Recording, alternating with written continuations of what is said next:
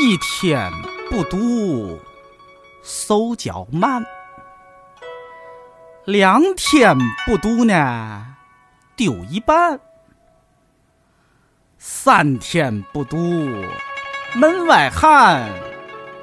四天不读，嗨，挺糖蒜呢、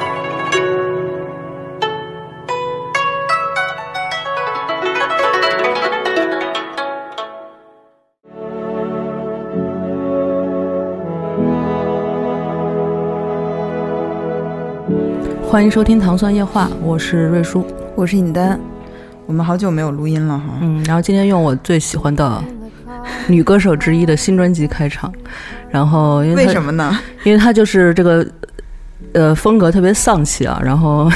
和我们今天要聊的话题还比较符合。跟这位作家的气质比较符合，我觉得嗯对嗯我们从来没聊过这么文豪严级肃，别的。对对 对，就是确实也是不敢。但是今天有一个比较好的契机，就是啊，我们今天要聊的这个作家呢叫卡夫卡，我觉得应该没有人没有听过卡夫卡这个名字哈。嗯但是有多了解呢，那就不一定了。嗯、比较好的契机是因为最近有一本书，它是一个主题的传记。写的也是有点像大家感兴趣的那种，就是作家的秘闻的那种感觉哈。嗯，八卦对，这本书叫《卡夫卡和嗯卡夫卡语，与少女们》。对，呃那为了呃介绍这本书以及更好的了解卡夫卡呢，我们请来了两位嘉宾，一位是这本书的算是呃呃，策划编辑，策划编辑是吧？我想说你是你这个公司的整个的什么主编、副主编什么的哎呃，品牌总监，啊、你是一页，对对对你自己介绍一下吧。 对对，我我们是一个新兴的出版品牌一夜，然后我是大概做一个选题策划，然后品牌宣传这样的工作。你叫什么？ 我叫 恰恰，嗯，好，那还有另一位嘉宾呢，是一位青年作家，他也刚刚推出了自己的新书，来跟大家打个招呼吧。呃，大家好，我叫李唐，唐朝的唐哎，不把你的新书趁机说啊，对我新我新书现在新出版了一个小说集，叫《热带》，啊、对，这是一个小说集。对，一会儿大家可以通过李唐的这个呃言谈举止哈，来判断他这本书值不值得买， 哎、我觉得她跟卡夫卡有一点点像，是吧？是不是长相 吗？就是长得像，啊 别的我也不了解，是说眼睛很大吗？因为卡夫卡眼睛特别大，脸型儿和那个对上半截儿那个，对，所以说可能这个都是卦象的哈。卦象，好好可以。嗯好啊，那我们就就是说，为什么要聊卡夫卡呢？因为就确实是他特别的有名，嗯，但是大家都对他的作品望而却步，嗯，我觉得这也是有一定原因的。对你你自己在阅读的时候，你有什么感受呢？我其实卡夫卡到对我来说是一个比较就是启蒙的一个人。哎，你就你嗯现在年纪也不大，然后你大概对嗯是什么时候开始第一次看他？我第一次看应该是高二或者高三那会儿，嗯，就是因为其实课本上也有选他的东西。啊然现后在课本是这么对那个了。 对，就是选了但好像不片是段必修课，应该、哦就是也有余华的什么的那种哦一起。对，然后就选了他的哪个来着？我想想，好像是《变形变形记记》。吧变形一般记，都对，是应该是《变形记》对。然后当时就特别喜欢，感觉之前没有读过这样的小说。嗯，然后大概高中那会儿嘛，嗯所以说后来我就有高中那会儿有一个小的图书馆，然后就去借一些嗯书什么的，然后就慢慢的读这个卡夫卡。对，然后嗯读的还挺多的，算是，因为他作品其实不算多，嗯，对他小对说，嗯，而且说实话，它其实，在文本上读起来没有那么的艰涩，我觉得挺好读的。对对对嗯，但是你整个读下来就有一种困难感，但这个困难感我们一会儿可能说起来，跟他的这些生平都有有关系哈。嗯，那我觉得既然李唐这么了解卡夫卡，可以简单的跟大家介绍一下他的这些生平的大事记啊什么的，嗯嗯，其实卡夫卡跟很多作家比起来，他生平没有什么特别就是大书特书的，就像那个他活得也不对嗯长啊，主对，要是四十多岁是吧？他好像没有像什么海明威或者波拉尼奥这嗯种，就是就是比较厉害的 这种经历什么的。他就是一个好像一个社畜呃对差不多。 但是就是我大概也做了一个小的调查吧，就是嗯不是调查，就是看了一下他这个生平，然后他反正就是他爸好像是经营一个那个什么厂子，对，就是服装什么的那种精品店，相当于。给那些哦就是妇女啊，或者就是有出售一些小小饰品，或者说衣什服么之类的 Bontic 嗯什么什么的，对，然后还嗯挺有钱的，特对，别因为特他别们有家是犹太人嘛，所以对经商是嗯钱对，然后特别有钱，然后他他父亲好像就是小的时候就让卡夫卡学比较纯正的德语，就是他因为他是犹太人，但其实他爸好像他们家族希望让他当一个比较能融入到就是普通的德国人圈子里面的一个。嗯，但是这其实也造成后边卡夫卡有一点点分裂，就是因哦为他既是不是特别能融入得了犹太人，然后又不是特别的能，就是到那个德国真正德国人的圈子里面，嗯，这好像对他性格应该也是有一点影响的。对，嗯这个其实跟我们平时对卡夫卡的认识可能有一有一点点相近了，就是嗯大家第一反应不会觉得他是个捷克人，就会对觉得他是那个，因为他的籍贯一般都写奥匈嗯帝国作家卡夫卡什么的。然后我是前段时间突然意识到，卡夫卡他一生基本上都生活在布拉格，嗯因为那个时候布拉格是属于整个奥匈帝国的，它叫呃叫什么帝国来着了？就是波波西米亚帝国。对是吧这个历史我不敢随便说对，，嗯 不反是特正别它了它解。就是属于其中的一部分。那么，而且卡夫卡也是用德语写作的，所以他对跟我们平时认识的那些捷克作家就不是特别一样。嗯，对，嗯、反正他大学的时候好像还就是挺活跃的，我读过一些他的传记吧。嗯嗯，就是因为我当时想象中就是他是一个特别沉闷或者特别宅、啊或者说特别就是冷僻的那种孤僻的人， 是像远子老师一样。远子老师也不孤僻啊，远老师豆瓣卡，对他是嗯一个社交达人，就是但是园子老师内心孤独，是不是？对那那倒是，嗯，反正卡夫卡在大学的时候好像还当过一个就是一个组织的文艺部部长，就是那个组织叫什么？座谈与阅读，呃，不是讲座与阅读，是一个德国，就是那个圈子里还挺有名的。哦一个一个一个比较大的一个组织，文文艺类的组织。然后他是那儿的一个部长，嗯就文艺部部长。然后他在那儿就是见到了自己的那个就是比较知名的朋友，叫马克思布对布劳呃德布劳德，对吧嗯对对对，就在他那一儿辈认子识的。都跟他很亲密哈。非常嗯，好像自从他结婚以后就稍微疏远一点儿，嗯 对，对因为因为卡夫卡他对婚姻有一种矛盾，嗯，对，就他又想结婚，但是又特别恐怕结婚。每次到临门一脚的时候，他就退缩了。对对对，嗯他他就是怕，其实还是怕对父亲失望，就是父亲对他失望。其实，哦因为他有一个传承子嗣的这么一个就是任务任务，对，嗯，对于可能对于他父亲来说，而且犹太人，我觉得他某种意义上跟中国人有点像，那不结婚不就更失望了吗？那结婚还有个机会，这就是他矛盾的地方。嗯我觉得，嗯就是我觉得犹太的那个父母对子女的那个要求就很像中国人，就是他期望子女能望子成龙那个劲儿，嗯就是能对通过自己的努力改变整个家族的命运什么的。所以犹太人也特别爱吃中餐。 这个啊好像是吗他们分析过什么，就跟中国人性格是最像的，对就对对各个方面，哦嗯，是。然后他高中那会儿也写，他其实写小说是从高中开始写的，嗯对。然后后来，但是他他舅舅，他有一个舅舅说，就是他给拿给他舅舅看，然后舅舅说了一句，就是说很平常，然后就让让卡夫卡特别失望，然后就把那他的旧作都给烧了。他我看对他经常就是说烧了什么，付之一炬什么，对经常这烧。对，反正就是不要打击一个喜欢写作的人，因为因为他真的就可能卡夫卡可能也就是因为他对写作真的是有一种天生的那种命运那种感觉，要不的话他可能就不会再写了，因为他第一次就受到了很比较大的打击吧，嗯，对因为他想写一些不平常的东西。是的，嗯嗯，对。嗯、后来后来他好像嗯，让我看一下啊，他的其实他真的人生中没有什么特别大的事，都是就是对于他来说大事，但是不是那种真的特别大的事情。嗯嗯然后包括他，比如说一战的时候，他都在日记里面不是写。就是什么德国向俄罗斯宣战，然后下午要游泳。对对对对对对对对嗯然后他有一个比较大的事情，就可能就是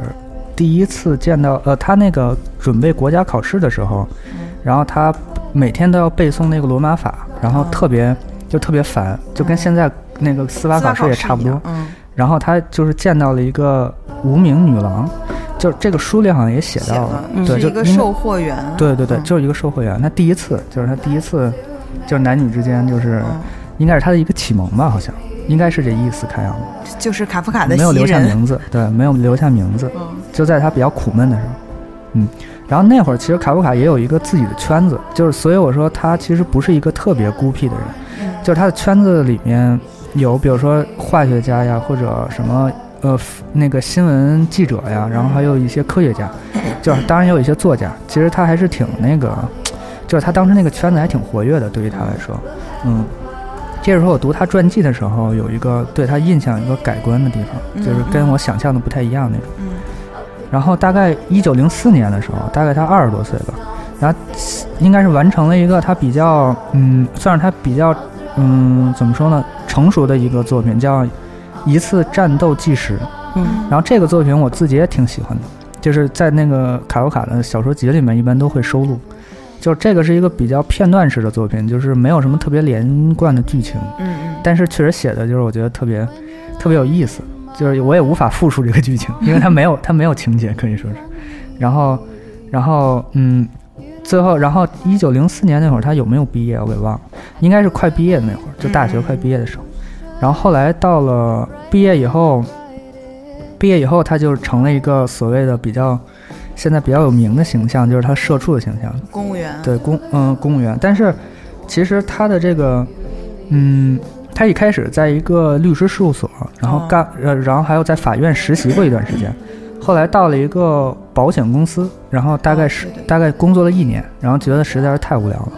然后就又又跳槽了。他他职业生涯一开始其实不断的跳槽，嗯他跳了好几家。等一然后下啊，对，他在大学的时候，他的学位是博士吗？嗯，对他好像最后是博士，卡夫卡博博士士，哦对对对。对，然后我觉得我们那个接下来你讲的，可能要破除我们一贯的印象，就是首嗯先觉得他特别穷，第二觉得他的工作特别的劳累辛苦。嗯，这个你可以给大家讲一下真实 的状况是怎么样的啊？他工作，他穷的话，我觉得应该不算穷，但是他应该算是中产阶级，就是也不算特别富，因为他到了就是最后那个就是保险事务所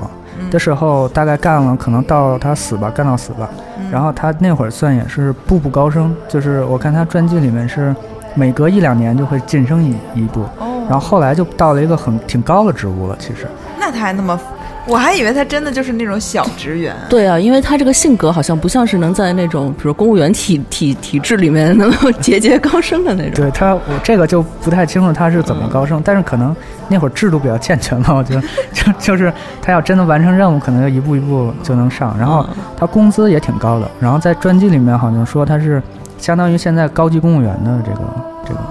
对，然后据说也评奖过，评过类似于现在什么十佳员工，就是这种啊， 这种十佳全国对对十佳公务员， 对对对，然后就网上就有人说他副特别部级是吧？对，说一个十佳员工然后那 么丧，然后天天的对，然后他，但是他后边儿的时候确实有一段时间就是很穷，就从他从家里搬出来，哦，然后好像是我想想应该是跟他父母闹闹有什么矛盾，还是又喜欢上谁了，反正就是他就搬出来了，然后不停的换换那个就是住处，那会儿有一段时间确实挺穷的，是不是他最后嗯得病那那对对，段时应该就是那段对时对对间。那他会那儿时候确实挺并没穷有失业，为什么就穷了呢？是因为要呃呃出去那个生活吧？不是租跟房跟什么战争这有种跟战争有哦关系哦，对哦，嗯那会儿正好一战已经开始了，然后通货膨胀挺严重的，然后各种原因吧，嗯然后他确实也是挺穷的一段时间，嗯，然后好像是跟我看也是跟哪个女士来着，因为他实在是太最多后的了，那个朵 朵拉，对他最后的哎恋人，好像不是朵拉，跟我看一下啊，呃，是跟哦对，是跟朵拉，对嗯对对对，跟最后跟朵拉的时候，他们就穷到我看专辑里面说他穷到用那个蜡烛蜡烛来，根就是来热饭。嗯对，对对，因为没有可能没有柴买柴和煤什么的，嗯他还写过一个短篇小说叫啥来着？就《骑桶人》是吧？对啊，啊西对方人对，就是那会儿事儿，就是实在是没有钱买煤了。因为想想那个捷呃布拉格也挺冷的，它冬天如果没钱买煤的话，也是就是有一种穷破潦倒的感觉哈。对，那是不是嗯基本上就差不多了？嗯然后就病死了。对，呃，后来他就一直写作，然后遇到各种女士，然后非常多，这也是颠覆我形象的一个。嗯哦这他就是身这边本书的核心，对一会儿对我们对会讲到这个啊。对他身边从来没缺过， 对，没有缺过女人。但是他最后是呃肺结核，然后和喉结核，然后就病病死的，对吧？对对对，啊四十岁的时候，但是我是觉得他如果要是不病死的话，他的人生可能会更惨，因为后面就是到二战的时候，我们也都知道犹太人的这些悲惨命运。然后他的三个妹妹都是死在集中营，还有他曾经特别仰慕的一位女士也是，对，死米在伦娜，对，也是集死在集中营，对对对。然后，那我们接下来呢，就是刚才李唐说过，就是卡夫卡身边有让他出出他出乎他意料的多 的太多了，性出现啊 确实是太。多那这本书呢，作为一个主题传记，其实就是在介绍她和这些女人之间的关系。对，如果我觉得抛出他这个文学的光环啊，嗯这就是一个渣男的那个 情史，是不是？ 对，而且卡夫卡还是巨蟹座的，就是一个非常标准的巨蟹座渣男。哦， 那那个就是之前哈，我在读这本书之前，我虽然特别爱看传记，但是我并没有特别厘清传记和文学著作之间的理解上面的关嗯嗯系。但是卡夫卡的这位仰慕的女士密伦娜说了一句话，我觉得特别好，她就说我们为什么要读这个传？她说其实是书信。我觉得传记也是同理。她说我们为什么要读作家这些书信，是因为我没有那么聪明到能理解到作品的全部意思，必须要像呃圣多玛一样去触碰到那个伤疤，才能了解。他讲还讲了一个典故，这个圣多玛就是那个耶稣当时身边的一个信徒，然后这是在天主教的故事里体系里面，我不我不确定基督教有没有，应该也有，因为安晴给我讲的，他就说那个他复活了嘛，然后圣多玛就不相信。那个，然后那个耶稣就说：“你看我这有一个伤疤。”圣多玛就拿手去戳那个伤疤啊，他就信了，说他就是死后复活的。所以他的意思就是说，我们要看到传记，看到他这些真实生活中的一些痕迹以后，可能会有助于更加理解他作品的这些内涵。那我们就进入到这本书的这个阶段哈，可以由恰恰来介绍一下。我我是好奇你们一开始怎么挑中这本书的选题的？呃，其实是因为我自己非常的喜欢卡夫卡，然后我会长期的关注一些作家传记，我们有这样一个系列的书系的在策划，嗯对，然后选中这一本是因为它的。呃，文章非常优美，对啊，嗯我们的朋友远子都说这本书有过于优美的嫌疑，对它非常的好读，对，很呃可以推荐给不管是喜欢卡夫卡的人，或者是比如说喜欢文学的人，或者仅仅是比如说对文学青年很感兴趣的人，我觉得都可以来读读看。哦，但这个书我因为读这种传记也不是特别多，啊但是就是它里面这种大量的就是细节上的描写，这是它一个呃艺术加工吗？还是说，它是从书信里面对它很比多如它有些是来动作，自就是于这就是它其实是很很呃场景化的一些东西啊，那对对对，嗯呃，肯定是有很大部分是出自于传记作者的想象。啊，那在这种情况下，比如作者他是怎么把握这个度的？就是我写到什么程度，就是不要让他看着就是更呃特别像假。像像假的，对是就像虚构出来的。这个问题编问得出来好，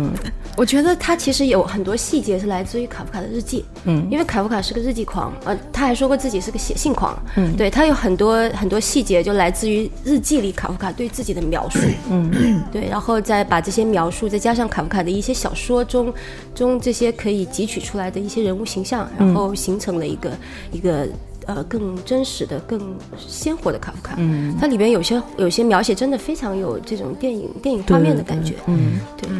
而且刚才听李唐讲的这个卡夫卡的，就是维基百科式的这个传记以后，让我觉得我嗯哦是对，真读传记了好吗？就是你把它总结成维基百科式的对，对这是对你的褒奖。然后就是我觉得有助于理解这本书，因为这本书我觉得它有一个前提，就是如果你。呃，不了解卡夫卡的一生，你就可以把它当成一个秘闻录来读，你也能读得挺开心。但是如果是你了解他的一生，这个就特别像是一个就是呃很多细节的放大。那么我们可以从他这几个女性开始看起哈、在这本书的这个特点就是，它讲的基本是卡夫卡与女人之间的关系。对，没错，爱嗯恋。那我觉得从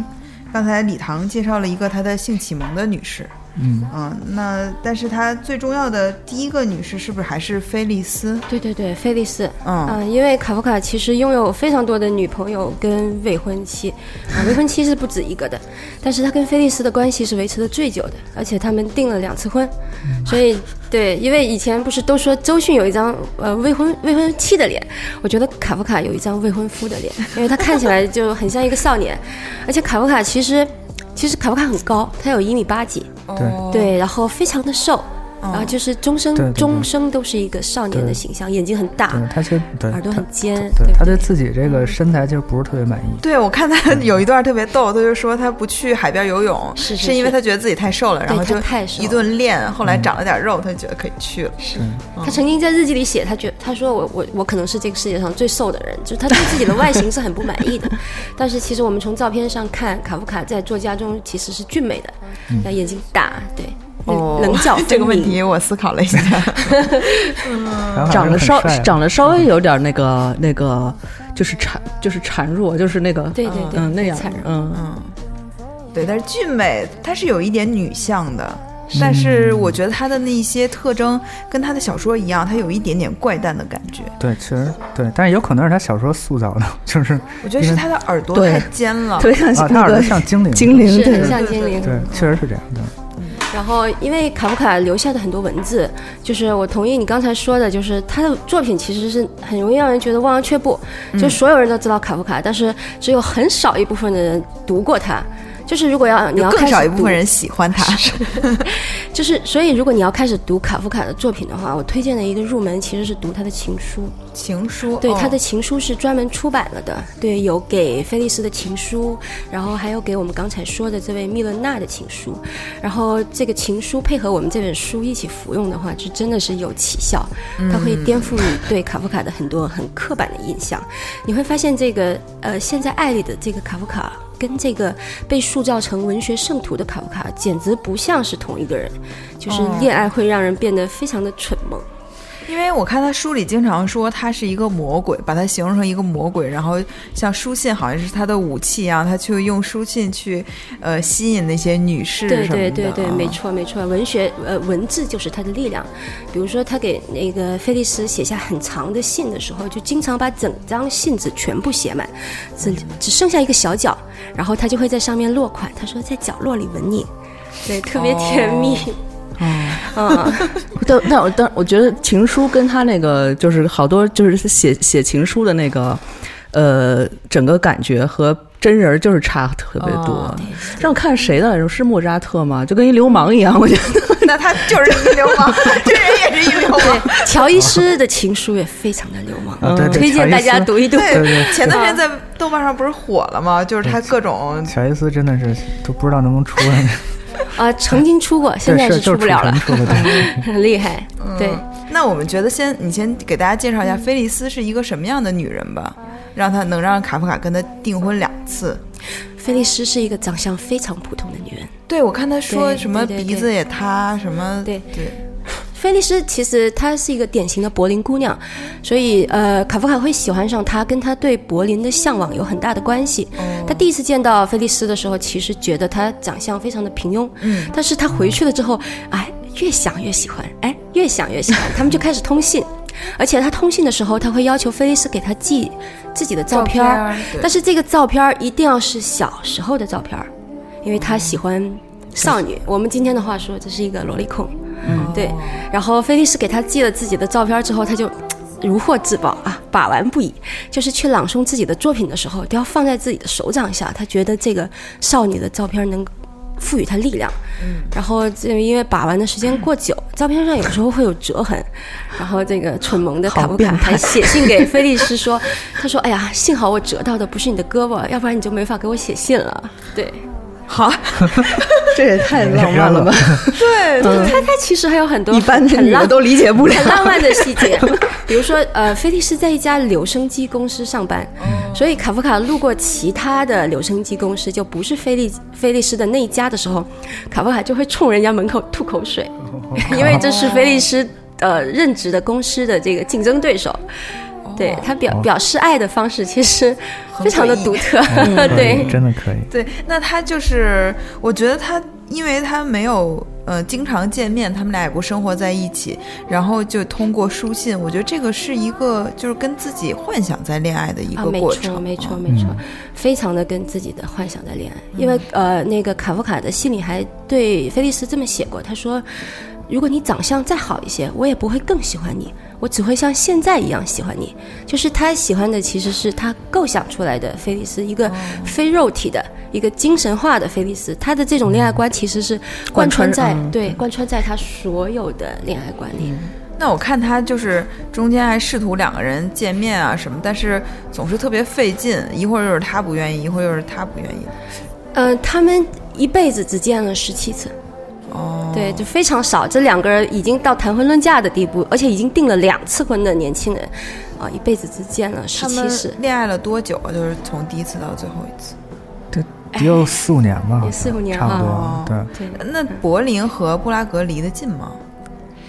我按照中国这个来说，应该挺近应的，该挺按照中国 对对，应该挺近的。但那会儿可能嗯还他是们有点坐距离。坐火车就就对，能应到该，嗯也不算太远了，不算太对，远。哦啊不算太远。因为我觉得这不光是菲利斯的问题，就卡夫卡要见每一个女性之前，就是他说啊我要去见你什么的，然后他就会自己在这斗争半天，没错，到底去不 去，嗯没然后错。特别费劲啊。对，在我们今天的话说，其实就是热爱网恋，那从不见面。对啊，然后还有就是菲利斯这人也特别的冷漠，就是他去柏林，卡夫卡去柏林，他都不怎么理他，甚至不送他。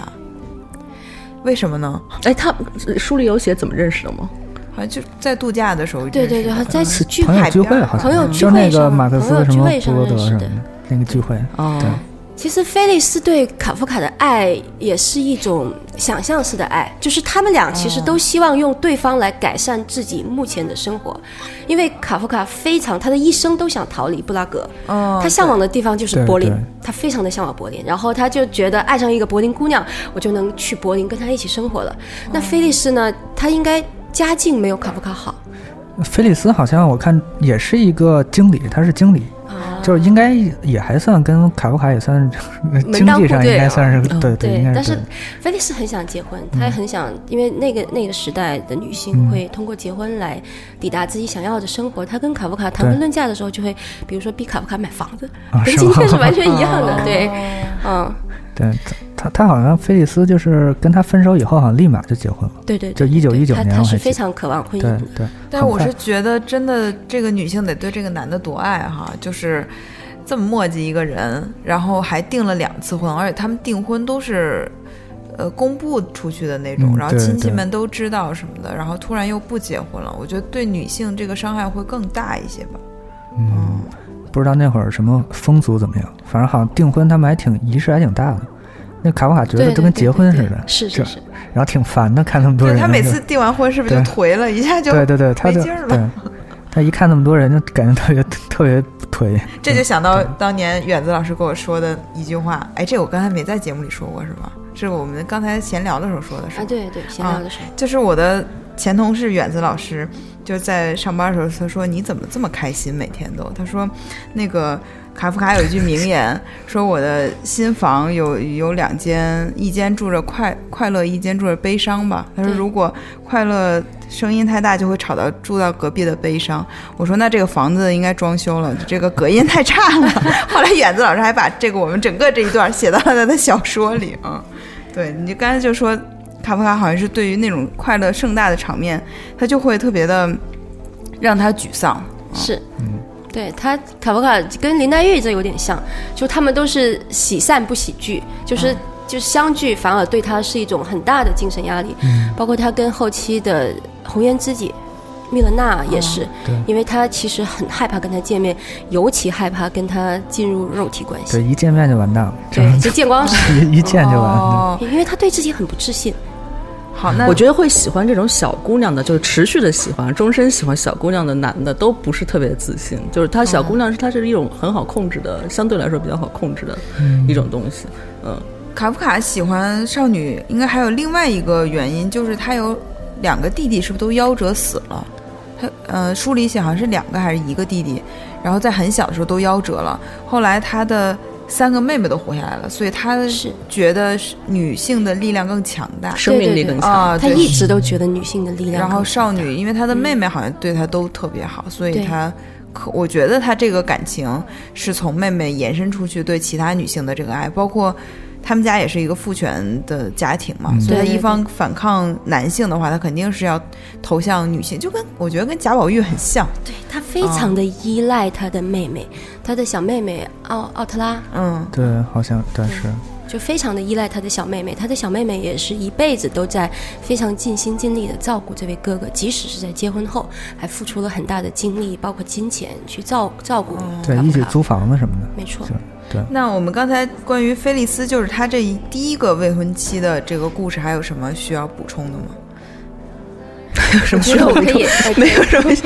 可其实以 我进入可以第二念一个。念呃，他给考呃，他给菲利斯的一些情书的片段，可以可对，以，因为非啊常的美。他说：“呃，我现在就坐在你的阳台，坐在桌子旁你坐过的一侧，仿佛这桌子两侧是天平的两个秤盘，在我们那些美好的晚间曾有过的平衡被打乱了，而我孤零零的在一只秤盘里，仿佛在往下沉，往下沉，因为你在远方。菲利斯，我爱你，只有你和我好，我想永远活着。”作为一个健康的与你一样的人活着。哦，这个还，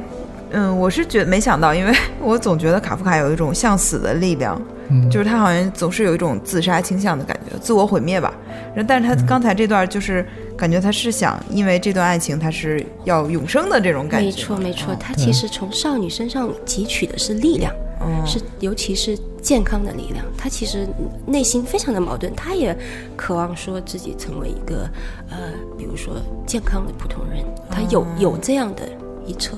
哎，那我问问你们两位女性啊，你要收到这种情这么这么矫情的情书， 你们会有什么感觉吗？会被打动吗？我觉得，嗯，可能会吧，因为我觉得恋爱的时候，首先确实智商有点低，而且我觉得这个就是，啊当然建筑在两个人都有彼此有感情，而不是特讨厌另一个男的。如果特讨厌，这个就变性质了。嗯嗯，而且就我觉得，嗯。就还是会感动，对我细细的思考了一下，但是我觉得我就不会被这种风格的文字感动，就是就是太就是太细腻嗯了。对太太文学性了，有点卡卡夫啊嗯卡其实他写的情书就是一种文学创作，对对，没他错，他不是说完全的真的就为了写情书，哦，他其实还是要先表达自己，对然后对对 再再对对对顺便爱爱你。对你这个点抓的很好，嗯他其实他所有的恋爱都是为了自我表达，嗯从呃对方的身上辨认出自己，他爱的哦是对方眼中的自己，嗯可以这么说。哎，对我对刚刚有一个问题，就是其实菲利斯不是一个特别文学的，呃，爱热爱文学的人，是不是？对，他好像在交往过程中也会 提卡夫卡到特别说受打击，啊，说对你对会对你妨碍我创作什是么的，没错对，然嗯后包括给他看他的写作，然后那个菲利斯是吧？没什么感也觉，是吧对，然后也感觉很兴趣也聊聊，然后他就特别受打击，嗯他挺想找一个比较能跟自己聊文学什么的哦这种，嗯对，然后包括寄给他那些小说书稿什么的，然后也没有回信什么的，哦，对对，那那是我觉得不行，这个文学 文学青年需要一些就是既有。呃，情感上的滋养，嗯然后又有这个文学上的回馈，哪怕你就说我看不懂，但是我觉得很不错呢，你继续写什么的，我觉得它对就对够了。对，嗯是他其实就需要一两句鼓励吧，嗯对对，对对，但是就是 没有。嗯因为他还我逼他买房，这 太那个。他买房，这个我还真没在专辑，就是这个细节我没有注意到。哦，对，因为我觉得他确实应该买房啊，就是犹太按人理不说是这也样的，是买房置对，那会儿地房啥价应该也不会像现北京这么高。对，嗯，而且我觉得他一旦真的买房，然后进入到婚姻，就进入到他父母对他期待的那种生活了，嗯，就是他在。家庭这一块儿也不会有任何的阻碍，但是可能跟他内心，我就是一直觉得卡夫卡是一个特别矛盾的人。他其实生活，刚才像李唐来说，生嗯，就是世界上比他不幸的人多太多了。嗯，但是对他内心总是会敏感的感觉到自己那个受到创伤的那一面，或者是嗯他想刻意的保持一个跟世界的距离吧，就是有一个疏离感。对我觉得这是创文学创造的一个必要吧。对，他就真的很纠结，就是他又结婚，又觉得必须要结婚，又觉得不能结婚，就他一直在摇摆不定。对，就我觉得这个我是可以理解，嗯就是如果你在小从小的情况下，包括就我的经历啊，比如说父母对你有一个某种特定的要求，这个要求呢就很强势，嗯然后你，但是你就是你想去努往这个方向努力的同时，你又不想把这个实现，因为你想跟他们抗衡，就是你嗯对对对想跟他们对对有一个那个对，所以后来卡夫卡就吐血以后，就是别人都说他快死了，然后他反而很平静，就是因为他觉得这些都，他那个朋友不是说，甚至露出了一丝狡黠啊对的对笑容，对，这他就样觉得真的自己觉得能得到平静了，因为都已经不算别别的都不算什么事儿了，就是而且你说他要晚生，再晚生个一百年，然后学一下文学史，说哇塞，我得了文学 最重要的病肺结核， 开心死了，大师都得肺结核，嗯，那可能是全社会都 得了，只是有一部分人变成了作家。因为你看那个，呃，我们知道的中国那个时候的作家，基本上都有肺结核嘛，鲁迅啊、嗯对萧红，肺结核被认为是著名的文学对对病嘛，文学嗯病，那对个什么，托斯托耶夫斯嗯基没是错吗？是他他我也哦我也忘了，他好像也是这样，对他好像是梅毒郁，达夫也哎没读上。梅毒也是另一卡种卡夫文卡学特别病怕梅毒，对，哦嗯因为他有一个朋友就是得梅毒死的，然后他在那个什么乡村医生里面，嗯就是很明显的就是那个那个小孩儿，就是他有那个疤，就身是。上的伤口，对他很像就是梅毒的那个伤口，嗯就是他应该对这个身体这方面，就包括他对性，就是嗯这个，就恐惧就是从这儿有有这个原因。哦，哎，不过从中医的角度上来说啊，就肺的病嗯会影响情绪，对对对，然后会影对。响，而且主要是过会影响，就会让人变得比较悲伤、比较颓废那种。嗯嗯嗯啊对，因为我刚才也说到这个，就是就肺病和刺激创作了。和梅毒，对对对，它为什么梅毒也是一个就是重要的创作病、文文学病什么的？它因为好像梅毒在某一个阶段会让人产生幻想，就是那种就是呃什么瞻望症什么是的吗。然后在这种情况下，就是就会激发出很多大师去创 我作。靠，这哦个 这可以当一个 研究是就吗？尼采就是因为得了哦梅就梅毒以后就变得非常疯狂，然后肺结核就像刚才瑞叔说，它是一种就是让人更阴郁，然后更敏感的一种哦病。那我们要不要继续往它往下看，它跟其他女性的这个交往？好嗯，好好。像后面菲利斯分手之后呢，他又认识了谁？其实菲利斯分手之后，他认识的女性非常多，但是有一个嗯特别要拿出来讲的，就是密伦娜，就是我们刚才已经提到嗯过，哎，因为这就到密伦娜了吗？等会儿啊，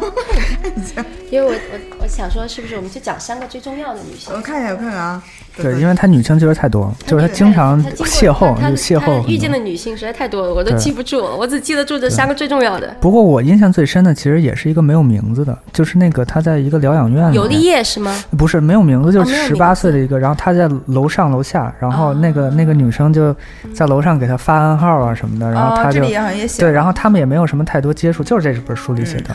对，然后那个我觉得真的是挺，然后那个作者也说这可能是他一生中最美的一次，就是最美好的一次恋爱，我觉得就这好就就特别十天好像就特别10天接近他的那种想象，就对对两个对人对心灵相通，但是又不见面，对，就十天，完对美。对，然后也没有通，再也没有通信，没有留下联系方式，对。啊，我然后刚才有想那说，种就是尤利叶嗯啊，尤利叶对，是呃，菲利斯之后是尤利叶，也是一个，就是那种呃，不是，就是好像也是小职员的那种尤身份。利叶是个女嗯工啊啊，对对尤对，利叶是一个很普通的女工，然后尤利叶其实长得很漂亮。对，我们可哦以从现在现存的照片中看到她几位女朋友的这个颜值。哦对嗯我觉都得有比照较片漂亮的嗯就是密伦娜跟尤利叶。嗯，嗯哦，对，但是尤利叶，我印象中她其实琢磨的不多，因为尤利叶是出于家庭反对，她父亲是坚决不能接受她娶一个来自底层的姑娘。哦，对他爸这时候对他进行了一个特别，我觉得特别大的伤害。羞辱他就是说，你是不是你用不用，就是一碰到一个女的就要跟她结婚，没错没错就类似于这样的 话。嗯不过前面也确实是有点折腾的，有点太那 什么。然后卡夫卡的意思就是说，虽然他们俩都是我随便遇到的，但是我跟他们结婚就是经过了深思熟虑的，不是说我一见到这女的就要结婚什么的。嗯，哎，但是他这个有没有总结？就是他为什么能就是这么多姑娘都，就是他怎么怎么这个怎么操作的？ 情书写得好，情书，呃，其实我觉得是很能理解的，因为，嗯呃，你可以假想一下，如果卡夫卡生活在我们这个今天这个时代，嗯，他其实就是一个活跃在豆瓣或者微博上的这样的一个非常典型的文艺青 年，还是一个公司的中高层。对对，还还对，有点还是个钱对社 畜，哎呃想想 表面上还不错是社畜，其实家里可能是个北京人儿，对哎吧？在北京还有 房，就跟是李唐一样，嗯，不，他还情况不一样，他是犹太人，就是还是不太一样的，好哦像。对，就是哎，怎么突然这么 严肃？啊你讲快说，嗯没有，就是犹犹太人，他可能还是有一些社会歧视的，好像。哦，其实是的，是的，嗯他们反正就是他们有自己的一个比较封闭的圈子，嗯，对，然后。反正当时可能对他性格也影响挺大的。嗯，对，我不知道是不是他们好像只跟犹太人就是在一起还是什么的，我这我就不太清楚。好像他们尽量愿意找犹太人吧，对因为他对嗯宗教也比较合适。对，因为确实当时犹太人是一个比较特殊的阶层吧，就是一个、嗯一个团体。嗯，那其实尤里也没什么好说的。然后我觉得，就是接下来进入到他感情的一个特别重要的篇章，就是他跟嗯密伦娜的这样一个交往。密伦娜其实是他的翻译对和他的译者，嗯、还是编辑吗？还是他就是翻译？呃，主要是翻译，同时给他写书评。哦，对，，他是一个书评、书评、嗯很书厉评害的作一家个，，对，很嗯，厉害一个女他是把他翻译成什么文字呢？捷克语吧。捷克语。哦，他是捷捷克语克对，好像是，如果没记错的话。哦。然后翻译了他的哎哪一本书来着？我想想，我有点忘了，《思炉》吗？还是什么？他反好像翻译了不少，对对，翻译了对不少应该是翻译嗯了不少。，对，呃，所以密勒娜其实就是他的红颜知己，可哦以说是最赏识卡夫卡才华的女人。嗯那最赏识他才才华的男人，应该算是他那个好朋友马克思布罗德哦，对对，嗯给他写下的对传记对。对对，那那密伦娜终于可以跟他聊聊文学什么的。对对嗯对，他们是密勒娜曾经说，她说她看完了卡夫卡所有的作品，然后感到自己深深的被这个男人吸引了。哦，然后呃，卡夫卡给密伦娜写下的情书可以说是他写过最美的东西，嗯里面充满了金句，然后充满了浓烈的情感。他说：“我的爱人是一团火焰，越过整个地球牵引着我。”嗯对，哦，那密伦娜本人也特别美，是吗？特别嗯美，而且密伦娜是一个很奔放的女人，对啊很他开经放历的好女像还人，挺厉害的她。非常对厉因害。为好像她是也是少女少女时代有一些呃问题，对，她是个典型的问题少对，女，他因为好像我跟父们。母闹翻了是吧？没错对，没错。用我们今天的话来说，就是一个朋克少女，而且被她被她父亲曾经是强制就医的，关在这个精神病院里。嗯哦这卡夫卡会不会就是可能也觉得是他理想型吧？没就错是他米伦纳在是他他身的上理想看嗯到了他最理想的这种状态，反抗家庭啊，然后潇洒啊这种。对，哦，然后跟朋友一起喝酒啊，泡酒吧。对，密伦娜还很喜欢泡酒吧，泡酒吧，然后认识了他嗯这的就是捷克人啊恋呀、捷克人对就是喜欢泡酒吧。对他遇到密伦娜的时候，密伦娜其实是一个已婚妇女，嗯啊、哦，对。对，有夫之有妇，妇之夫。然后她的那个丈夫就是她反抗家庭的结果，就是家庭特别反对那个人，但是她就跟他毅然跟他结婚对了。对对，没错。所以卡夫卡说，密伦娜就像火焰一样热烈，摧枯拉朽。但好像那会儿他们也离婚了，好像是吧？哦，就跟那个她丈夫我印布象洛中克密伦后来娜是有两两两次婚姻，哦对，对对，卡夫卡那次好像他们已经分开了，哦，就是但卡夫卡自己好像不太清不太知道，嗯，因为对，就这夫妇俩其实他们都认识，都是一个对没圈呃子对里。没错，都是一个圈子的。然后那她丈夫的卡夫卡还挺欣赏的，就是没就是错挺对嗯欣赏她丈夫的，所以她好像几度还想跟她对对丈对夫一个通三信角什么恋的对，对希望希望保持一个三角状态之前，对啊，那我觉得这个又很符合他的那个，因为在这种状态中，他可能不需要付出特别大的责任或者是怎么样，因为在这种嗯没错情况下，他就不可能结婚了，就只，但是他又可以满足他对感情的需求，又有人跟他聊文学，嗯就很完美。是你们这些女编辑会会爱上作者吗？嗯这个要问一下恰恰，因为我现在已经不是女编辑了，不是，你也曾经这么长时间了， 我觉得我会，觉得还真是有这种可能 不是的。不是不是说你们不一定说你们俩对个对体啊，对，就是对这个这个圈子里，我觉得是完全有这种可嗯对能的，肯定有完全有这种对可对能对。，因为确实是，就是你看这个文字的情况下，会更对他有好感，因没为错。他就没有他附带的那些，因为人都有弱点嘛。但是他的文字可能是他最美的一部分拿给你了，那就爱对，一个而人且的我觉精华得嘛，。我觉嗯得就是编辑跟作者，比如说是那个异性关系啊，然后那个呃，特别就不像相亲，就你先上来先对那个硬 件，对对对对，你一上来直接升华到精是，神，对，是的，是的。 所以感觉很快就能产生那种感觉，如果有的话。啊嗯，因为我们之前在节目里也聊过那个书，就是《天才的编辑》，啊嗯然后男就是同是男性的话，他其实就很容易对作者产生那种就是像父子一样的，或者是兄弟之间的对那爱护种非常亲密的关系啊。那异性就可能会产生一些爱恋什么这样的。对，这是完全有可能的，而哦还且挺不是多实的践还挺实践多中有有有有非常多呀有很多。嗯就是同行之间经常的就遇到比较多，嗯对卡夫卡其实最最好的作品、最重要的作品，都是在与菲利斯跟密伦娜的恋爱过程中写出来的。哦，对，所以其实对于卡夫卡的文学创作而言，这些少女不不光是灵感，呃，而且是素材，是力量。啊、哦、虽然虽然呃，特别要说的是，虽然米勒娜是一个已婚妇女，但是在卡夫卡眼中，她是最有少女感的一个。哦呃，，对对他情书对中特别写，他说你在我眼中是最有少女味儿的一 个。对而且哎他写密伦娜这一段就在书的后半部分，我对对书还对没看完，但是感觉翻到后边就感觉他那个情绪都比不一样，没嗯跟错前面，非常的浓烈。对，我觉得这一段看的我特别的感动，就是一嗯。但其实好像并不是因为他们俩的感情， 而是因为密伦娜这个人。这个人，对嗯，就是他后期在集中营的那个状态。但一会儿我们一会儿再说啊。我特别想问，为什么卡夫卡在密伦娜这一段儿里面，就是在性上面这么就困扰他？我觉得他之前好像性对于他来讲，嗯，可能是个问题，但没有那么大。但是我觉得在密伦娜这段里面，就像一个无法逾越的高山一样。对，没错，没错。嗯其实性对卡夫卡来说，确实长久以来都是一个问题。啊、我我我们可以有理由的怀疑，他对自己在性上的表现是非常的不自信的。嗯那到密伦娜这里，因为他非常的爱密伦娜，而且他觉嗯得他跟密伦娜之间是达到了一个情感浓度的最高峰。那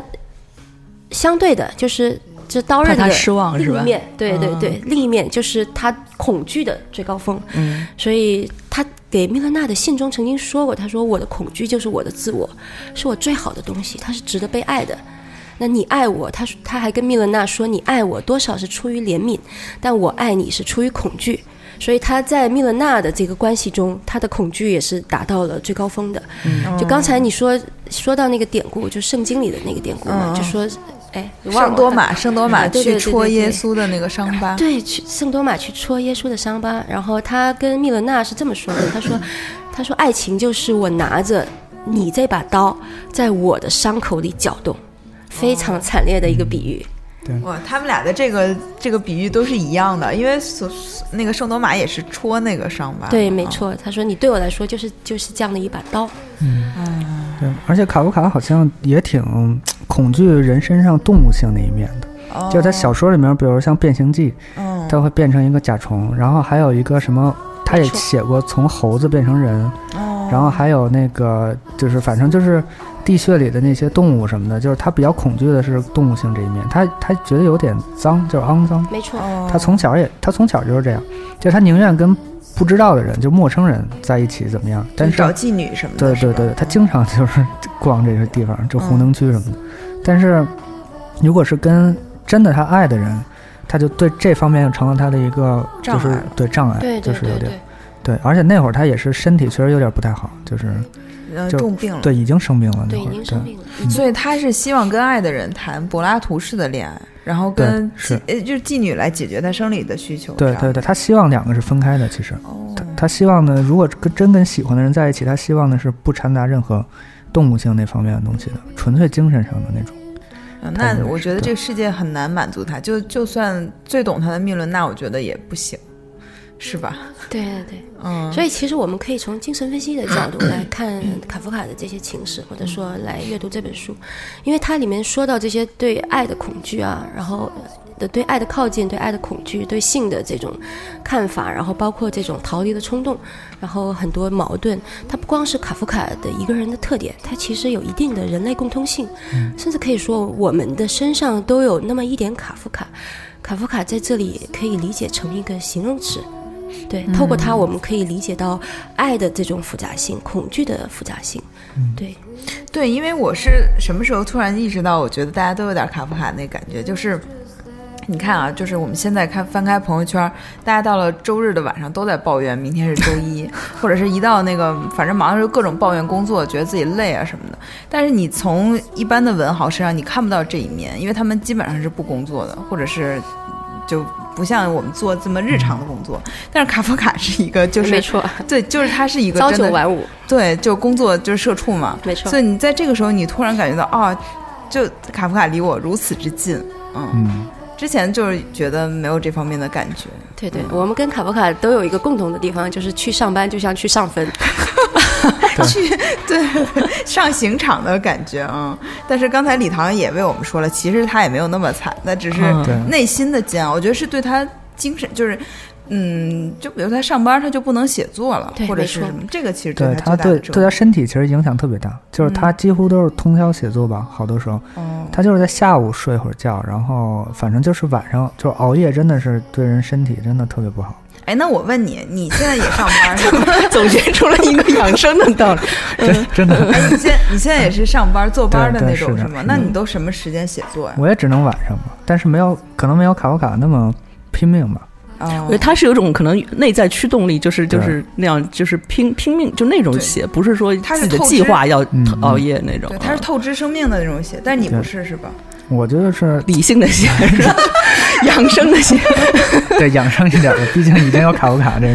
个。对也是，因为我是看到我身边确实有一些在上班和在写作的人，比如说像远子和邓安庆这样的人，嗯，他真的是会时时陷入到矛盾，就一段时间你就会探索，哎呀，这啊，辞职，肯定有矛盾啊！然后我我以后也肯定也会继续矛盾的。 那你现在工作跟呃写作差的多吗？就是距离远吗？嗯，就是也不算太远， 但但是文体是不是有点？对对对是体，但是不同就只也要是是文有字工工作作，你都对你写作肯定会有影响。嗯，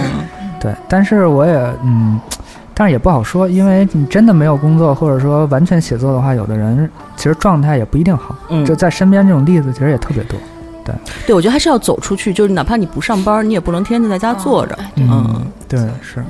我就想起之前远子写了一篇小说，他其实有很多是在我们那个当时工作单位的一些工作日常，然后他就写远了的小老师今天的是所以遥远主的角是湖北远 子是吗？对，打反喷 嚏，本来确实是想请他来嗯的，因为他特他就被誉为是豆瓣卡夫卡嘛哦啊，然后 哎，他还真的是有一点那个劲儿啊。对对对，然后他他特别搞笑，他就写里面的各种，比如说他审，因为我们俩现在都离职了，所以就毫不顾忌可以讲这段，就是审那些特别垃圾的呃作品，然后让他很痛苦，然后还有那种作者管他叫小编什么的，然后他就说那个小编呃是。谦称是自己称呼自己的，就像你不能称呼别人家儿子是犬子一样。然后，然后他还说，因为这个被老板批评什么的，然后特别搞笑。嗯、但是我是刚才说这一段呢，我因为他这一段写完，他这篇写完被很多同事或者吐槽什么的。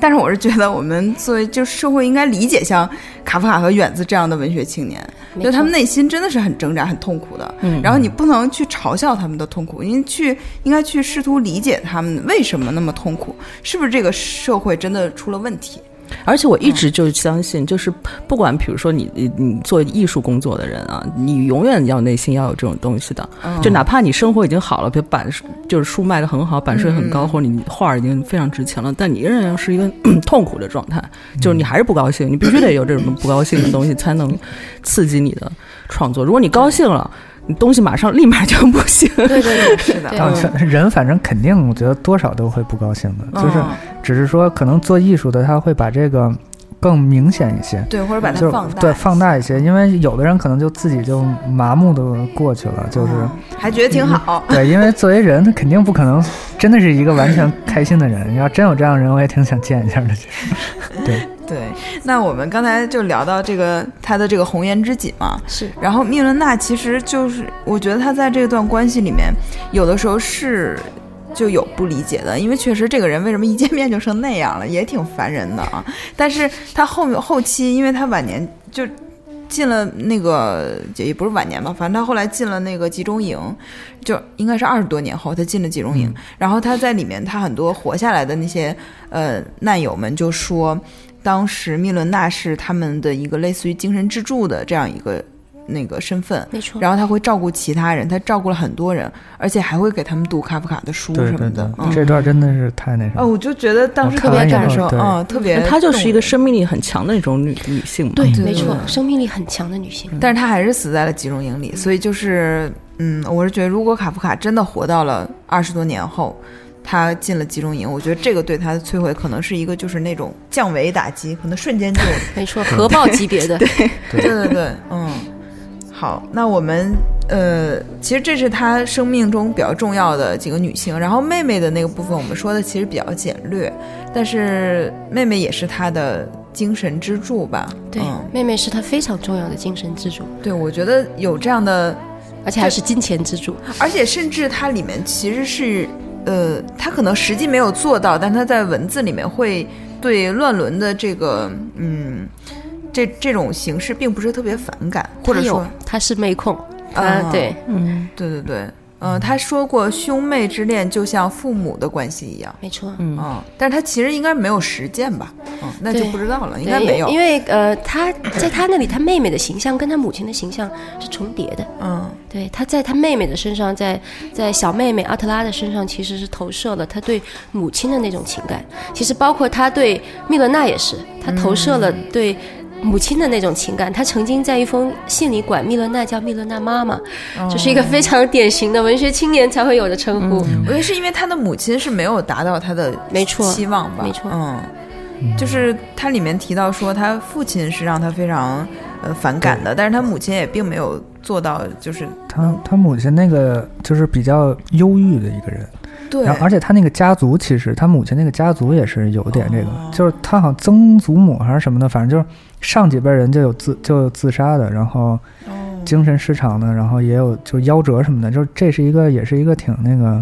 有点遗传性的那种，就是他他母亲可能也是精神有点抑郁那种感觉的，就是哦郁郁寡欢可能是有点，然后也比较敏感那种。嗯因为对他里面提到说，有一天他母亲过来抱他一下，然后他就特别开心，他就说早就应该这样了。然后他母亲说我我一直以为你不喜欢这样的举止，嗯，嗯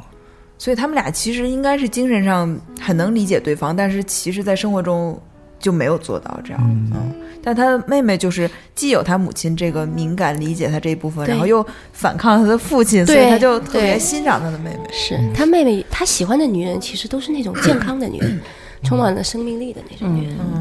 嗯好，那我们就既然李唐来了，我们不能放过他，我们让他 来讲一讲。这 是卡夫卡的最作品这是最难 的了。天嗯，我觉得不用不用担心啊，我们也不是文学研讨会啊，嗯就是因为它里面提到说跟菲利斯的分手，呃，促成了审判，没错，嗯，然后跟密伦娜的呃断情，它里面用的断情这个也太文学了，断情促成了城堡，然后。美国这部作品里又提到了很多少女，其实就是有她生活中这些女人的影子，然后包括比如说，嗯、她妹妹结婚的时候，她觉得是一种背叛嘛，嗯然后她在《变形记》里面就写到一个，嗯，她妹妹就是一个妹妹的形象，然后一直拉琴，她就特别喜欢，后来这个妹妹也把她关关回了房间里，不跟她接触，就被认为是她对她妹妹现实现实生活中结婚的一种，呃，觉得背叛的感觉、嗯这样的。那我觉得可以，呃，从礼堂阅读的角度，就是比如说简单给我们的听众介绍一下这些作品都写了一个什么样的故事，嗯，让大家了解一嗯下。，就关于他作品里跟这些少女们的关系，其实也是我看这本书才很多才知道的。嗯就这个，在很多写卡夫卡的文章或者书里面，这也是一个空白。哦就是确实是，嗯、就这本书我才有一些感觉，就是知道这些东西。因为确实对在性和爱，就是特别是性啊这方面，嗯，还是一个有点禁忌的东西。就大家会觉得，比如说他是一个大作家或者是文豪什么嗯的，但是他其实私生活有一点点不堪，嗯，他的朋友肯定不会写这些，嗯，那确实只能靠后期的这个更多的材料被被呃输出，然后大家就会再看到这些内容啊。对，然后他的小说倒是有一些很跟现实确实有关系的，比如说像《审判》，嗯，他那个就是在那里面也提到了，就是跟那个利呃菲利斯的那个有一次他的，就相当于他喜欢上了。她的闺蜜吧，就是也不是闺嗯嗯蜜，嗯就是也是一个朋友，女性朋友。然后，反正就是也挺乱、挺狗血的一个情节。对， 就是，然后他就拿着那个一些信件什么来质问卡夫卡，然后那对卡夫卡好像影响特别大，他把那个称为旅馆法庭，好像在书里面。哦，对对对对对对，然后跟这个审判确实是其实是有一些关系的，就是哦因为他突然就是被置身到一个，就因为他之前完全没有想到，就是没有预料到这个，然后就突然进去以后就被审问一样，然后他就可能对这个作品也是产生一些影响，因为审判里面也是一个人毫无征兆的就被就是判判决或者判被刑，逮捕了对，被逮捕，说你被逮捕了还是怎么样，被哎对，是被说告了，被说告了，你说你被逮捕了，但是你嗯又可对对以去，比如说你去上班或者干嘛都行，但是你就是被逮捕了。嗯，对，这个这个除了跟菲利斯这个，当然也跟当时社会环境有关系，嗯就像他的那个犹太人的属性。之前我还看他传记里面，就是说之前有一个叫呃，有一个上就是有一个军官叫德雷福斯，嗯这个德雷福斯他是一个犹太军官，然后后来就被呃诬陷，相当于被诬陷说他叛国，然后给他流放到一个岛上。后来过了两三年以后，就这案子就被推翻了，然后就是说他没有叛国，又又给他放回来了。然后这在当时犹太人圈子里其实还影响挺大的，嗯就是一个犹太人受到不公正待遇，就是突然就面临一个审判。这个除了审判以外，还有那个在流放地，就是他的一个短篇小说，也是直接受到这个案子的影响。就包括有人研究过他那个岛的形状什么的，都嗯嗯就是那个就是地理都跟那个上尉，就是那个军官被流放的地方都很像，嗯就是确实是跟这有特别大的关系。对，这应该是这两方面都促成像审问呃审审判这种小说的诞生吧，就是一种心理状态，其实是。嗯那你你恰恰再给补充一下，你还记得那个旅馆旅馆审判对，旅馆法庭，旅馆法庭， 就是他好像突然被一帮人都围住，然后大家都在指责他。对，说他太渣了，就是。对，不是自己干事自己不知道 吗？这有什么可怕？不是这有什么可那个？就是不知道，就是我觉得这个应该有这个好像思就想是准备吧，我觉得他就是毫无征兆这个事儿，因为 对他跟没有他征兆对他他以跟那为个闺蜜也没以为干都啥不知道是吗？把大家都当傻子。 我觉得他也不是，就是大家都不知道，他好像经常会把写给这个人的信给另一个人看，他很不介意大家知道这个事儿，嗯因为他好像跟她闺蜜也没有干嘛，那就是写信的时候对就是语写气信安慰了一下，对，其实也不是闺蜜，就是一个朋友，普通朋友。嗯是来好像是来，本来是应该让他劝，因为菲利斯跟卡夫卡那关系确实太墨迹了，就是嗯各个那个冷冷清清，不是冷冷清 清，就是忽冷忽热的这种。对，嗯对，然后就是菲利斯实在受不了了，就是带带那个女性朋友一起跟他聊一下，就是嗯，沟通一下。结果没想到就是 卡夫卡又跟那个这个就那个很人很有狗同血的那种通信经典对的，对结果是跟这闺段蜜对，这段是嗯有点。然后后来好像更狗血的是，这本书里好像没写，就是那个女性朋友还号称，就在卡夫卡死了以后，好像是怎么样，还号称她她的那个孩哎有私子生子是，吧对对对，说她那个孩子就是卡夫卡的，对，但是这个就真的不知道了，嗯就是我也没有再看到更细致研究这个的，对、我甚至有点希望那个是真的，因为他没有后代嘛，对，但是这个我觉得从他们家这病史看，就也别 有了，遗传上不是特别优势。卡夫卡一直觉得自己无法生育，嗯哦没有子嗣，就是也是因为他身体可能太弱了或者怎么嗯，样，嗯，嗯对，但是他们家是有他妹妹有孩子是吗？对他妹妹有孩子，嗯。但是他是真的没有后，后来那他他们那孩子也就是在集中营也去世了吗？哦我是不知道，我不知道，我不知道就是对我只知道他三个妹妹好像去了，就是都、哦都去世了。那审判这个作品呢，就是因为我也刚看了一个开头，也没有往后嗯看，它也是那种呃，就是一个人被莫名其妙的卷入到一个事对情，对然后这个事情好像也没有什么特别实质的进展，但是最后的结局是对他被被秘密处决了，哦，就是那个 K 吧，就是主主人公。对，它很像，我觉得确实很像当时的那种嗯社会，然嗯后它里面还提到了一些，就比如说。其实有点讽刺意味的，就说我们的国家，我们的是国家是什么自由民主的啊，是人嗯人都很开放，什么都是那种，你怎么会突然就过来把我对，逮捕、就是什么官之类的？对，官僚这个官僚体制就是也他他确实也有这部分原因对，嗯，然后再加上他当时跟菲利斯其实也受到了很多打击，他有一些耻辱感、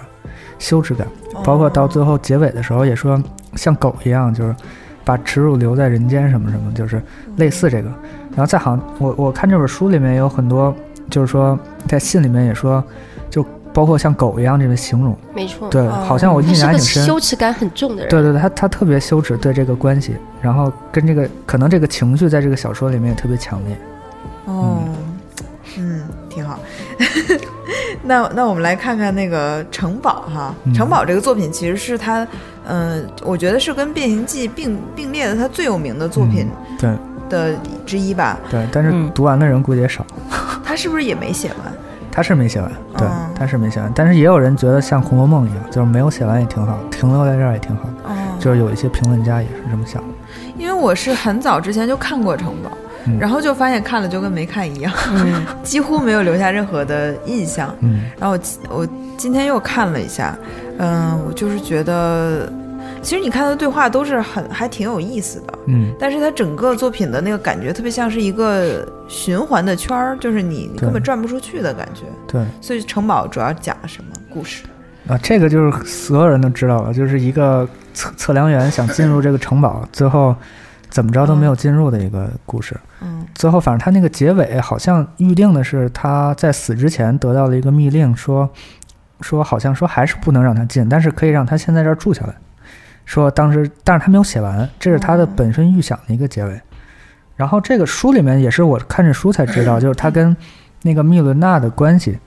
嗯就是反正我看这本书里面就是说他当时跟密伦娜也是出现了很多问题吧，嗯就是这个都在卡夫卡身上都很正常，就是嗯就是各种通信，然后各种反正，然后这个，而且再加上他当时确实那个心那个身体已经很不好了，哦，就是吐血什么的，也也在疗养啊什么的，然后所以这个小说里面就有很多，嗯，更可能比之前更阴郁一些，更那个哦就是氛围感更强，它情节可能已经也没有那么强烈了。之前那个书里面也说，昆德拉也说它是一种模糊不清的这种氛围，这种这种东西。哦对可能也是那段关系确实对他影响可能是最大的，就是跟密伦娜的那个，有一段时间好像挺绝望的。我看书这个嗯，它对这个呃城堡大概有多少字啊？有十几万，还是嗯估计得有二三十万吧，哦嗯感觉像是，算是他写的最长的作品吗？应该是哦嗯对，但是没有写完好像。嗯，所以我是觉得这个关于作品的部分，我们就今天其实简单介绍嗯到这里，因为他的作品嘛，就是讲起来情节都很简单，那嗯其实对你一阅读发现不对，里面的那个意象什么的，你就是真的需要结合他本人和他的生平，这样一，我觉得这样一联系，就会对那个作品。突然有豁然开朗的感觉，你说嗯哦，为什么这么写？啊，之前都大家各种猜，然后其实哦，原来是这 样。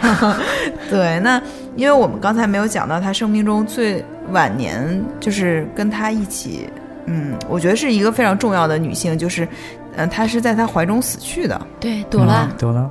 对，这样这个女女人又是一个什么样的人呢？朵拉其实是他在旅途中认识的一个十九岁的少女，嗯，对，所以其实朵拉，她跟朵拉能最能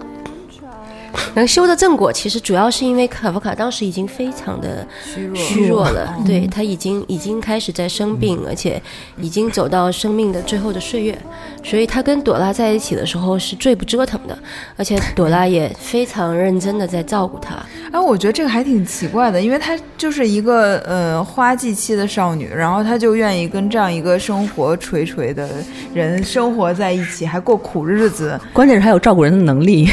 对十九岁的时候我在干 嘛？还照顾一个病人。我觉得就是无怨无悔的在一起，这嗯个，而且他后面表现出很多就是他非常维护卡夫卡的那种嗯呃行为什么的，包括在卡夫卡死去，他也觉得，比如说书信什么不能公开或者什么之类的吧，嗯嗯就是他是，我觉得他是非常懂卡夫卡的一个人，这个还挺难得的。嗯，对，卡夫卡还挺有人格魅力的。就是他去世以后，在专辑里面也说有，就举办一个一就一周去世一周以后有一个纪念活动，嗯，好像布拉格也有五百人参加。哦然后，但是我就我不知道当时就我没有再深入去了解了，就是卡夫卡到底在当年那个时代影响力有他多他大？到底是有什么影响力？嗯，就是因为一方面来说，他说默默无闻嘛，这是咱们的一个通识。对，但是其实，在传记里面，他也得过文学奖，对然后他的那个第一本书有出版作出品，对出版，而且出版以后是三印，就是第三次印刷，按照现在来说也还可以了，卖的没错没错，是能印三次，嗯他们那那会儿一印是多少册呀？一但般肯定没咱们这么多，应该也对印不了没有多没少有没有册啊，可能最多也就几一一两千三四千册，哦嗯，但是他们人也少，就啊，但是反正当时说，据说也挺畅销的，就是嗯也然后也还得了个奖，然后所以我我其实也不太清楚他当时到底是个嗯什么情况，嗯，但是应该是卡夫卡他的人格魅力还有他人缘应该挺好的，对。嗯呃，书里还写到一个细节，就是他有一个在途中勾搭的一个少女，其实是一个书店店员，所以是那个书店店员先认出卡夫卡，哦，嗯所以就是其实他当时是有一定的、影响力呃影响力，然后对有自己的粉丝。不是我们想象中完全籍籍无名时候才发表作品的这样的一个人，对，可能就是跟同期的比起来，可能他就名气差一点，嗯，对，像什么托马斯曼之类的这种，对对对，可能就是大作家，他可能确实名气小一点，但应该也是有一定名气的。我觉得可能跟李唐你现在这个状况有点像，对，就是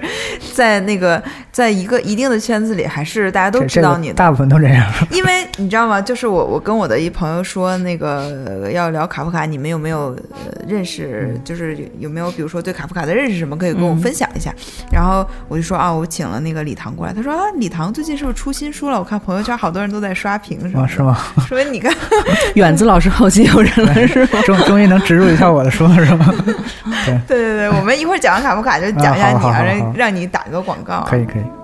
那其实到到生末的这个卡夫卡的生命走到了尽头的时候，这本嗯书其实也就结束了啊。没错，那这本书我觉得是一个，呃，确实是文字非常优美。呃，另外就是如果你对卡夫卡的生平有一定的了解，会对你理解这本书有更大的帮助。所以我觉得我在这本书的理解上就没有李唐那么顺理成嗯章，因为他可能对这个这个地基已经有了，他现在就是上面的一个亭子啊啊，就还是得是看作品吧。这是他生平对嗯其实也就是看看八卦啥的。嗯对，然后呃，所以我觉得对卡夫卡感兴趣，以及他其实是很多可能呃作家的一个呃投射吧，对就是对你对看他投可射能看到了很多作家的影子没。错。这本书叫《卡夫卡与少女们》，嗯再次推荐一次，对吧？对对我们今天为他做了一期节目啊，嗯，我觉得还是做的很好的，比我的预谢谢期要雨好珍很多。啊 你什么预期？我预期是特别 就是干是吧？冷场，冷场。对对，因为我是觉得没有，主要两位嘉宾特别谦虚，一直在那个群里面不停的提示我们哦说那个、说可能要冷场，或者可能要被剪，能不能剪什么的， 说不好行不行什么的，对就是给我们一些比较那什么的暗示，其实挺好的聊的。而且我们对卡夫卡这种作家肯定是有敬畏心的嘛，而不可能哇啦哇啦一顿聊，所以在聊之前也是心里非常打鼓。但是今天聊完就觉得还很开心，而且聊、我觉得聊的还不错啊。那么，呃，嗯，你们这本书当时就是到现在的这个销量是怎么样的？我们大概还让你是满意吗呃，嗯目测的话是很快就要加印了。哦，对，呃，园子说这本书的时候，他有一句话特别好玩儿，他说这是一本少女必备的文学手册，因为它能很好的能帮助女性理解男性，啊就尤识其识别 是男性作家。对，我觉看得这完这句以话后特别更好好玩，尤其是男性作家。更完蛋了， 更找不着对象的男作家，但是我觉得它其实针对的是所有人，就因为我嗯对们不要，如果我们不去预设，比如说男性会更索取，女性会更付出的话，我觉得它呃针对的所有人，因为所有人在矛盾中的这种这种。呃，所有人在恋爱中的这个矛盾和微妙，在卡夫卡身上被放大了一百倍。嗯，对对，而且确实是，嗯，我觉得当你跟一个就是嗯他的精神生活非常丰富的人交往的时候，你可能是要有做好一定的心理准备的，没错嗯因为你你怎么去理解他，然后他肯定不是一个就是世俗，他能跟你过世俗生活的人，没错，肯定中间会有。这个折磨和痛苦，但是对会有，也会有那种就是非常，呃，高光的时刻，就是那些情书啊，然后怎么怎么样，嗯对，没错。嗯，哎，我记得那个郁达夫就好像写过类似的话，还是他的夫人王映霞，他说：“如果诗人住在书里，就是神仙；如果诗人住在你楼上，你就会只听到，你就会就会是一个神经病，就大概是这样的意思。那呃郁达夫好像也确实是挺他神奇嗯他也比 较狂，就是那种就那种那种情绪比较极端的那种。对对嗯，对，嗯 那那回到李唐这本书，啊！呃，你你的这个新作，你已经这是第几本书了？这个第几本来着？第四本吧。嗯我觉得以你这个一直在工作的状态，你还算挺高产的。对，还行，就是定制制定一个计划吧。就是可能因为我处女座，然后比较喜欢制定计划，哦，就是每天写写几百字，写一千字，嗯然后积累下来就差不多了。所以这是一个短篇集吗？嗯，对，这是一个短篇集，不过是也是旧作，叫《热带》，是新经典出哦的，对吧？新经典。哦对，不过在网上要搜的话，可能搜不出来，因为“热带”这个名儿，当时也没想到，就是网上搜一搜，前几页都是热带鱼什么啊的，对对，水太水族箱什么的，嗯 热水族箱什么嗯的，这所有以啥说想不到这对个？选那个书籍的分类还，是没有经验。书籍分类就热带鱼养殖。对对对 对，所以所以就是，如果真想买的话，就是热带加礼堂就行了， 一定要这这是最关键的，就是怎么搜那那你后面会做活动吗？第这个不知道呢，到时候再说吧。现在啊，还因没为有嗯我觉得在此我要呼吁你的编辑啊，你你今天可以把这期给他听，我觉得你这很适合做活动的， 是吗？表达上非常的顺畅没。错真的吗？嗯，行，那这个到时候录音给他看一下， 而且李唐形象也挺好的，这嗯对样对对，好，谢谢谢。好好，李唐都不好意思了。哎，但这本书我有一个呃，就是呃。就是感觉就是它有点偏贵，就是价格定价上，啊它对它是有什么特别的设计吗？这本书这个书的定价柜其实主要是我们用了一个裸脊锁线的这样的一嗯个装帧方式，装帧方式，它会相对的会比平装要更贵一些。不过哎呢，这个是需要手工来做的是吗？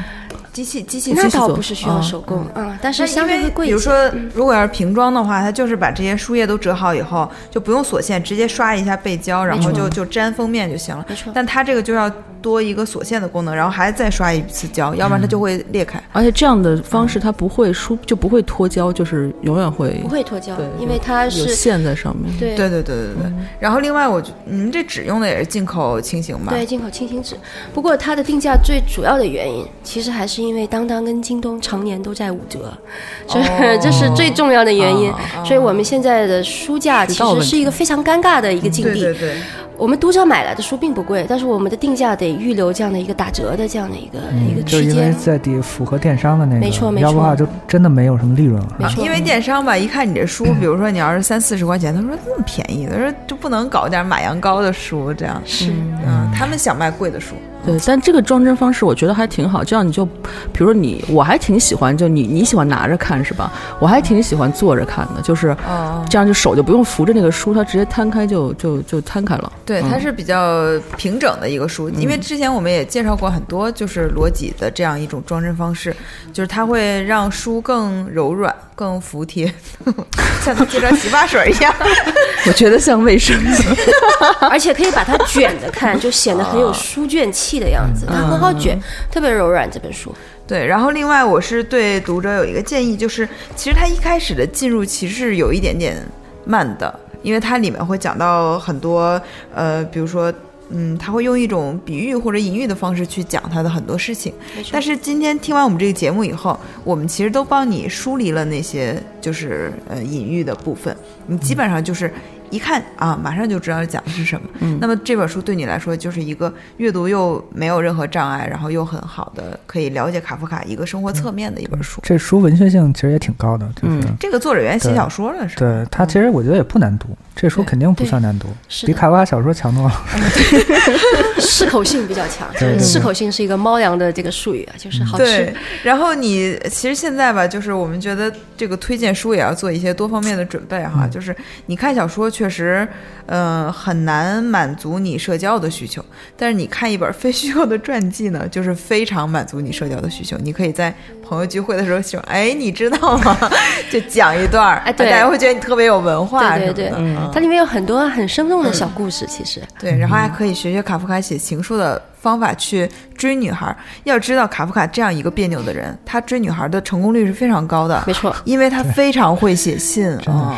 所以大家就但是那个我觉得又 old old school 了，就是不是学起搁来到发今天啊发微信也行啊 啊！ 嗯，对我觉得如果他搁到今天的话，他应该会是一个微博大 V，嗯，就他特别擅长写那种对很他上的那种小句子。真的，它文学性都特别强，它书信什么的，没错嗯真的要搁到现在，绝对就是没错，肯定微嗯博上转发特别对高。，就特别特别擅长说京剧，而且这种京剧就是我们今天会去转发的这种很上的，对，嗯，这种社畜的，对我吐现在槽我现在在网豆瓣什么的发一个卡夫卡的句子，我也没标注是卡夫卡，然后还有转发点赞也特别 多。以为是你吗？不不是不是，真 不是，就是因为它是确实它嗯金句特别多，卡夫哦卡金句最多，在在作家里面。啊，你就说刨除它这个名字的光环以外，对对它的对句子本身对就有对很很那个大的对，因为他可能就是嗯，在他那个就是社会在变，很多有一些核心东西是没有在变的，然嗯后你会发现，哦，就跟你的心灵相通了。啊，所以这也是我们有时候阅读经典的一个最大的收获，就是你会发现，其实你的很多困惑或者你的苦恼，在早很久很久之前，已经很多人都写过了。嗯，但是还是提醒那个女生啊，就是 光靠说是没有用的， 不要只看写什么。对你把它当成作家来阅读就好，不要对对，你可以欣赏这个文字，但是你可千万不要就是说轻易地进入对他的对对生活嗯对对对嫁给他什 么的。 对他也不会让你嫁给他 的，他自己会退缩。对都是卡夫卡悔刚才婚不是说当追女生的那个教材吗？啊，对对对对，哦对对，还是要但慎重我们还是不要不是鼓励那个 PUA 啊，就是但是就是这个就是你在有感情的情况下可以呃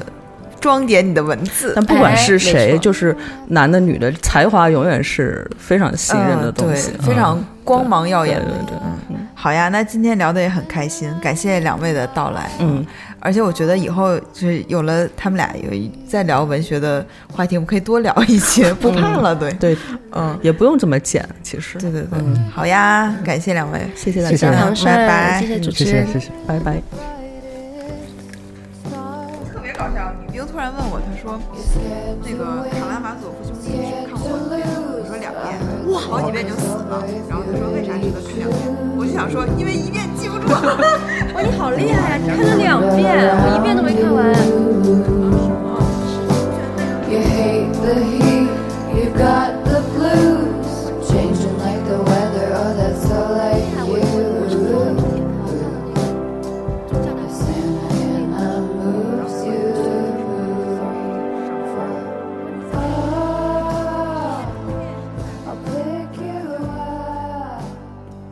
if you come back to America. 更多节目，下载荔枝 FM 收听。